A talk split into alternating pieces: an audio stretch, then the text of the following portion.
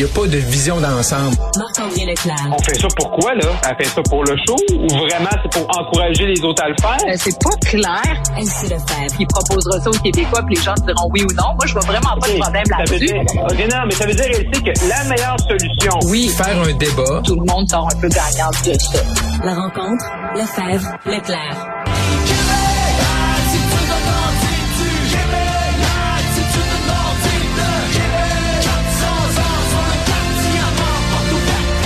Que vous reconnaissez cette chanson-là, Elsie et Marc-André, le colocasse? oui, Oui, le une de mes préférées. Hymne à. Québec. Euh, oui, c'était la c'est chanson, la, la chanson de la série Québec-Montréal, parce que Marc-André, euh, tu voulais nous parler du ministre des Nordiques.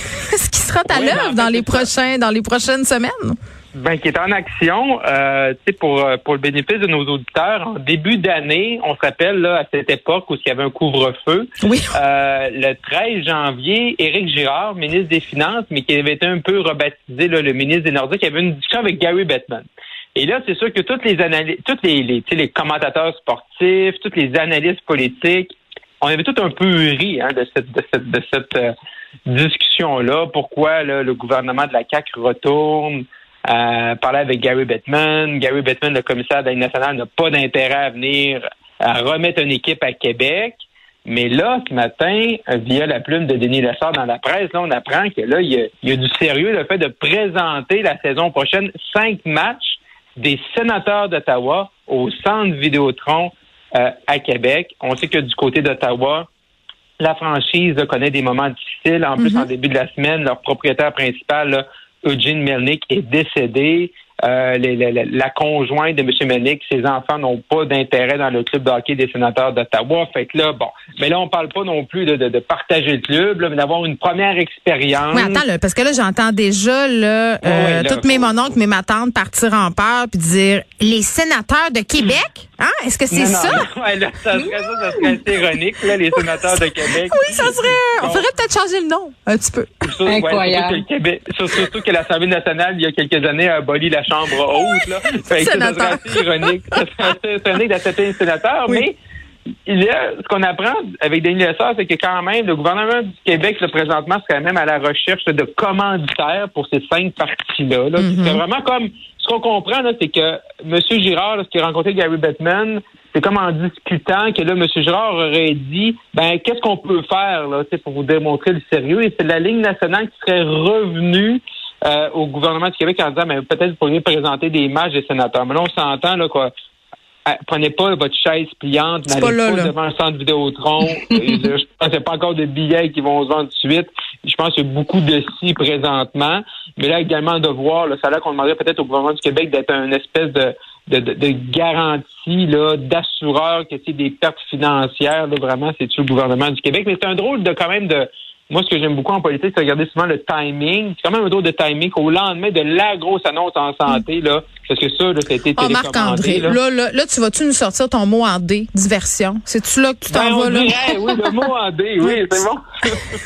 Mais, mais tu sais, mais moi, je dirais quand même, c'est sûr que c'est particulier. Puis oui, il y avait peut-être eu un peu de diversion avec les Nordiques, mais moi, je trouve ça quand même important que le gouvernement du Québec s'implique dans des dossiers comme celui-là. Puis tu sais, je prends l'exemple de la Coupe du monde de soccer. Euh, le Québec a dit non à faire venir des matchs de la Coupe du Monde, alors que la Coupe du Monde, là, c'est l'événement sportif mondial le Oui. plus regardé. On est là, c'est- une visibilité inouïe. Là, on voit les autres villes canadiennes qui ben, vont bénéficier de la visibilité, mais aussi des infrastructures qui viennent avec ça. Puis je repensais à ça, le stade, euh, le stade olympique notamment, Centre-Claude Robillard, euh, Étienne Desmarteaux, c'est toutes des infrastructures qui sont venues du temps des Olympiques. Ouais. Puis à un moment donné, ces événements-là de grande envergure, puis bon, est-ce que les sénateurs vont venir jouer à Québec? Bon, je sais pas, est-ce que ça va donner une opportunité? Mais tu sais, là, ça a l'air qu'ils discuteraient aussi de la Coupe du monde de hockey. Donc, Mhm. c'est des événements, je pense, où le gouvernement doit tout de même s'impliquer, faire attention aux fonds publics, mais ça peut quand même avoir des retombées économiques importantes pour la société. Non, mais moi, j'ai aucun problème aussi. tu sais, Puis Ouais. je pense que aussi de, de, de, de voir ça. Moi, ce que je suis un peu surpris, c'est que, euh, puis tu sais, comme je le disais tout à l'heure, tu sais, on a tous, parce que là, quand M. Girard a rencontré Gary Bettman, là, ça touchait autant le sport puis la politique. Fait que là, tout le monde, tout, toutes nous, là, qui, qui ont la chance d'avoir une tribune, on, je disais, on a un peu ri de ça. Puis même M. Girard, après sa rencontre, il était pas, pas très optimiste, tu sais. Hmm. Fait que moi, c'est là comme là, ok, comme là, comme deux trois mois plus tard, là, il y a comme il y a peut-être une bonne nouvelle qui sort de cette de cette discussion là. Euh, fait que dans le fond, peut-être que probablement que M. Girard là, est un peu plus conservateur dans le sens de dire ben oui, il y a peut-être quelque chose de positif, quelque chose d'intéressant pour Québec, mais je suis mieux pas trop m'emballer puis de sortir Ouais, la machine à rumeurs. Oui, mais tu C'est sais, moi, ma- mon bémol, c'est tout le temps, puis tu sais, c'est peut-être, euh, sais, je sais pas si je fais bien de me poser cette question-là, là, mais le gouvernement met de l'argent dans le sport professionnel, tu sais, qui est quand même une industrie qui, qui, qui est poussée par des gens qui sont très, très à l'aise financièrement, là. Tu sais, est-ce que le gouvernement a besoin de mettre ses, Ben- ses mains là-dedans? Tu sais, je parle, là, mettons, je fais l'exclusion d'une coupe de soccer qui est comme un, un événement international, mais je parle dans des équipes de, de hockey, de, il y a eu toute la saga du baseball à Montréal. On dirait que j'ai toujours un petit malaise. Des multimilliardaires veulent se payer un club, qu'ils le fassent. Pourquoi on mettrait de l'argent là-dedans? En tout cas, je Ben, sais pas. J'ai toujours un malaise. T'as raison. Oui, mais t'as raison. Puis ça, c'est une chose de savoir qui va payer la facture au bout de la ligne. Mais par contre, d'utiliser l'influence politique qui était du gouvernement pour dire, Pour que écoutez, les nous, choses on se veut faire des événements. Ouais. Tu ce sont des entreprises privées, les, les- les équipes de sport. Tout comme Fitzgibbon fait, euh, s'en va faire des tournées en Europe pour aller chercher des gens en électrification des transports. Mhm. Donc, tu sais, on peut le voir comme un volet de développement économique. Après ça, le financement, ça, c'est une autre, c'est une autre chose. Mais moi, là, en tout cas, je peux me permettre de dire, Gary Bettman, là, je comprends qu'il faut qu'il fasse de l'argent avec ses clubs, etc. Mm. Mais ça a-tu du bon sens qu'on ait des clubs là, dans des pays, où- euh, dans des dans des États américains, des villes où il fait 48 degrés Celsius, puis parce qu'il y a un bon show, ben il y a une équipe, mais dans un endroit Ouais. comme le Québec où on a un climat, où c'est le sport national, où les gens jouent pour vrai, ben là, il nous- fait la fine gueule parce que Québec, c'est un Ah ouais. petit marché selon lui, puis que surtout que les joueurs de hockey fait- feraient trois heures de- d'autobus pour se rendre à l'aréna parce qu'il y a aussi beaucoup de ça. Là. Donc moi, là, sérieusement, la Ligue nationale puis Gary Bettman, là, en tout cas, s'il peut nous donner quelque chose, tant mieux, mais tu sais, je l'ai pas mal loin.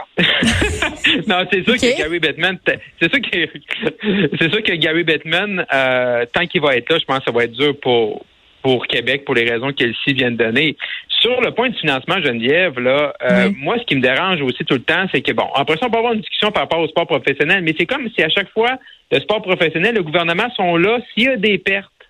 OK? Ouais. S'il y a Mhm. des gains, s'il y a des surplus, ah non, ce gouvernement, il est pas là. Ils sont tout le temps là Non, comme la ça. police d'assurance. On est là pour sauver, euh, leur On sauver les sauver fesses. Ouais. Mais moi, là, je, me- tu sais, je veux dire, s'il y a cinq matchs des sénateurs d'Ottawa au, au, au centre Vidéotron à Québec, là, ben, je pense pas que les organisateurs et le gouvernement vont avoir bien de la misère à trouver des partenaires financiers pour organiser Ah, et faire cinq Pour cinq Fanning à Québec. matchs, non, non, non, ça c'est c'est clair que non. Le mais tu sais, quand C'est on ça. rentre dans la fanta- dans la fantas, voyons, dans la fantasmagorie euh, de ramener des clubs, puis que là, mon Dieu, tu sais, c'est quand même un petit marché le Québec.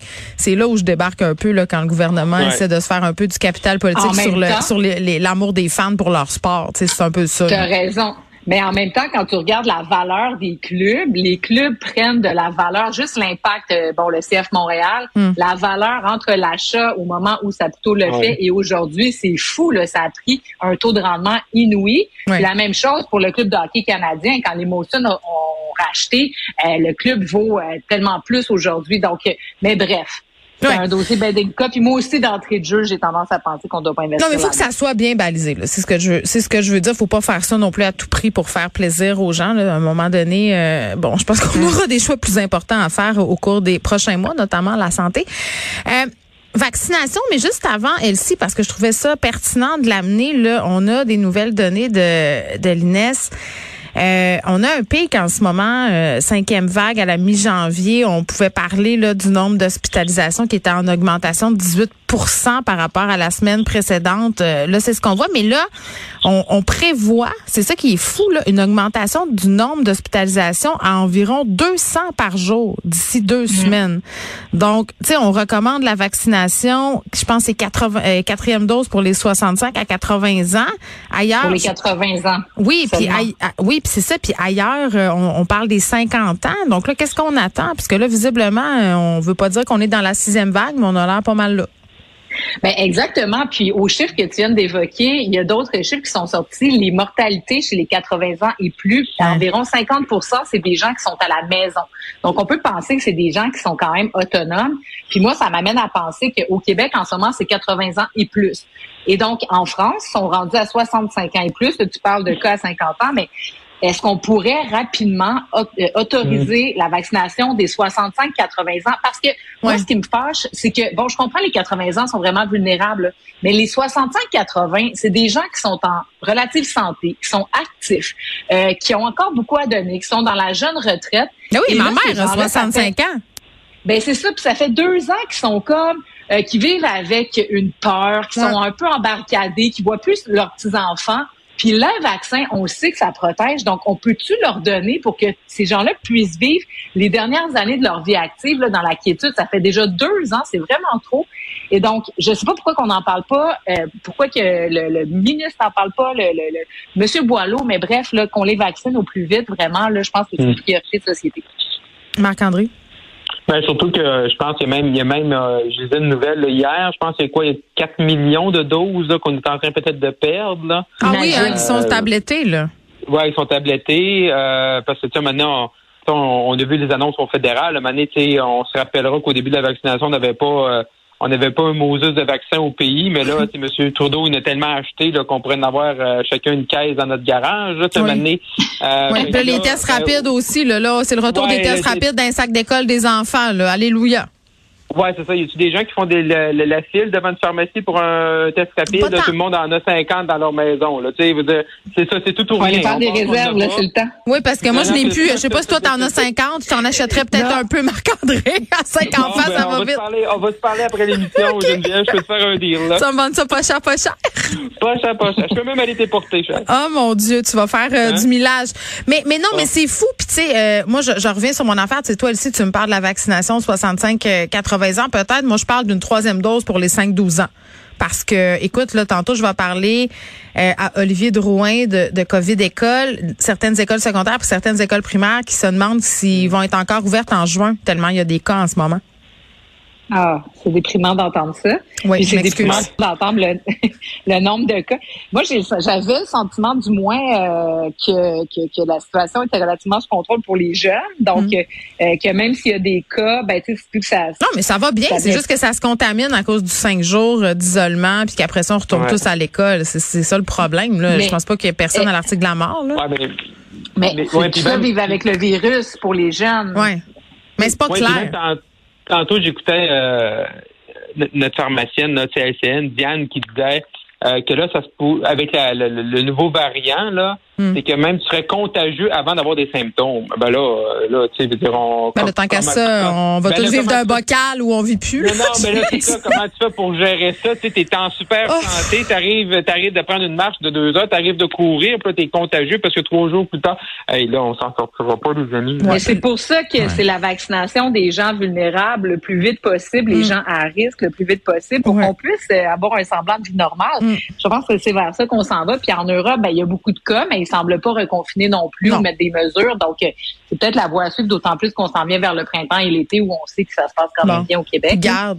Marc-André, j'en aurais pas besoin de tes tests parce que Diane Lamar non seulement a parlé de la euh, d'être contagieux avant euh, de Mhm. tester positif, mais ça a l'air que tu sais parfois même ton test est négatif. Moi je l'ai vécu là, c'est 4 5 Ouais, jours aussi. plus tard. Donc tu sais, je veux dire, rendu c'est là. correct, je vais garder mes tests. Tu vas les garder? Tu m'y revendras? là, Tu Non mais tu m'y pas. revendras à l'automne quand, quand on va recommencer. OK, attendez. Euh, je veux qu'on se parle euh, de la nouvelle candidate caco libérale. Je m'en voudrais, Oui. de ne pas la mentionner.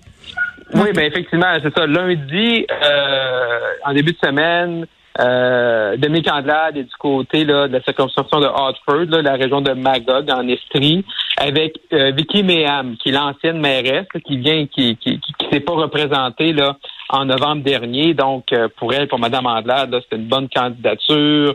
On avait sorti là, les tambours, les trompettes. euh, euh, Robert Benoît, l'ancien député libéral du coin, Daniel Johnson, également Lynn Blouin, là, qui, qui, qui était très impliqué avec l'ancien député du coin, Pierre Reed. Fait que, vraiment, là, on a sorti là, vraiment tout le monde.